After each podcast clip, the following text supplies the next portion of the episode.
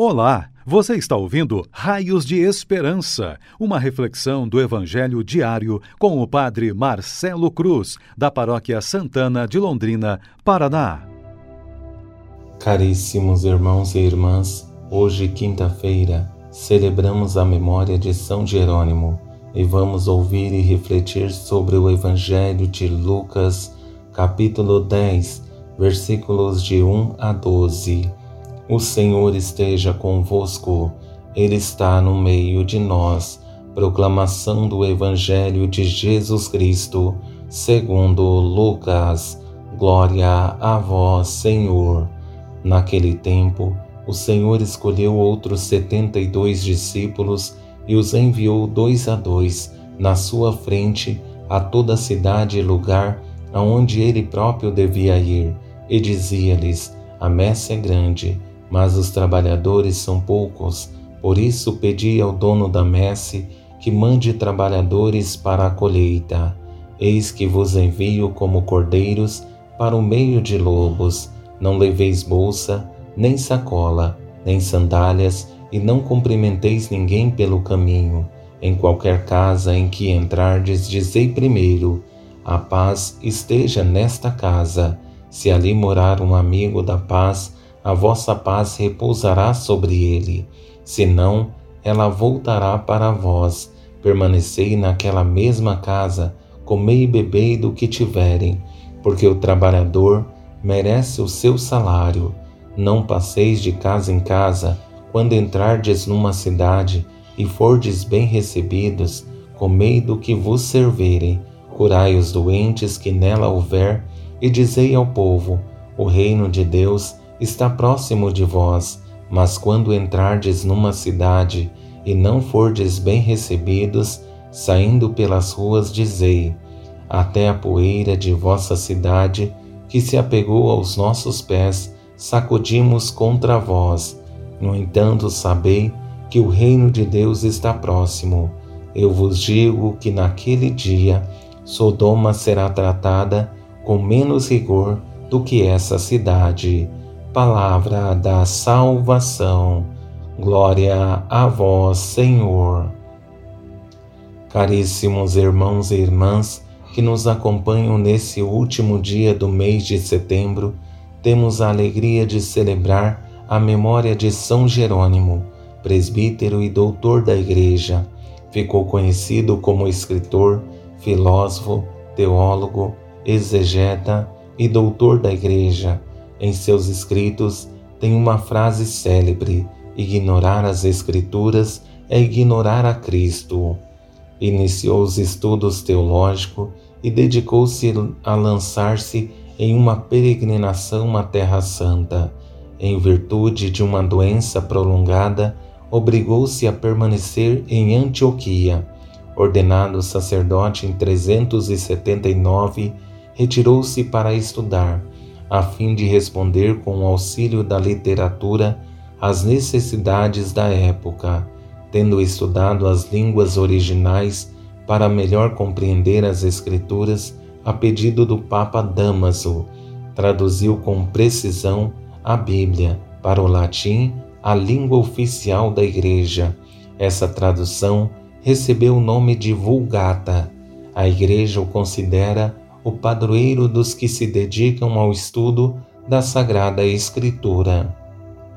Com esse evangelho que ouvimos, percebemos que a missão na vida dos discípulos nunca foi simples, pelo contrário, sempre foi exigente, principalmente quando precisaram enfrentar a indiferença e a rejeição. Precisamos entender que em nosso caminho teremos momentos bons mas precisaremos superar os desafios. Esse Evangelho relata exatamente isso, e para melhor entendê-lo, quero conduzir nossa reflexão a partir de três momentos. No primeiro, a escolha. No segundo, o envio motivado pela necessidade. E no terceiro, o comportamento dos missionários na missão. Olhando para esse primeiro momento, a escolha dos missionários tem um objetivo especial: que deve ser acompanhado de uma grande responsabilidade para entender que não é simples estarmos com Jesus e levá-lo às pessoas.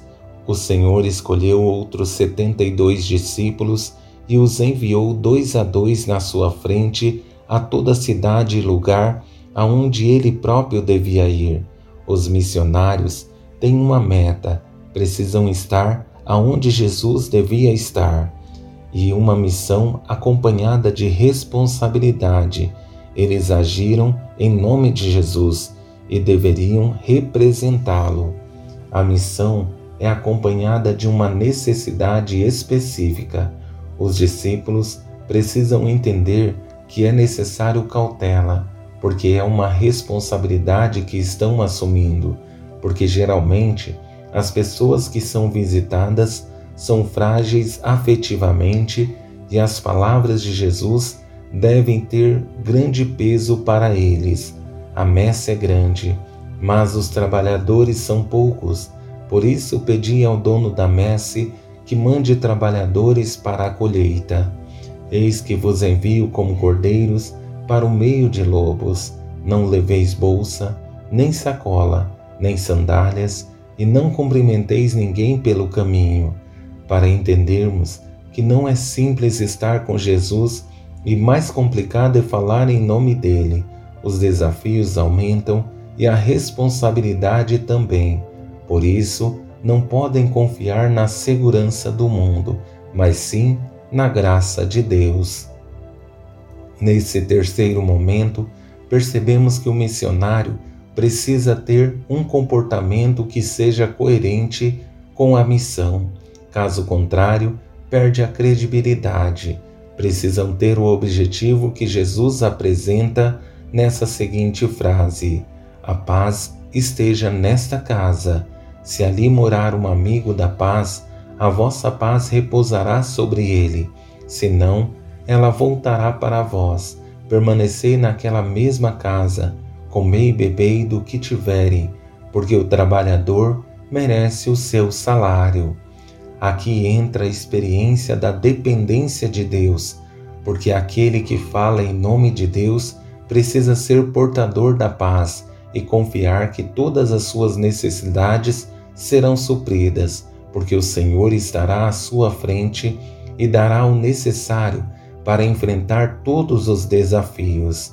Que esse Evangelho seja a motivação que precisamos para colocar em prática a vontade de Deus e verdadeiramente assumir a condição de missionários nesse mundo frágil e necessitado da graça de Deus, para que sejamos para todas as pessoas que nos encontrarem raios de esperança. Louvado seja nosso Senhor Jesus Cristo, para sempre seja louvado. O Senhor esteja convosco, Ele está no meio de nós.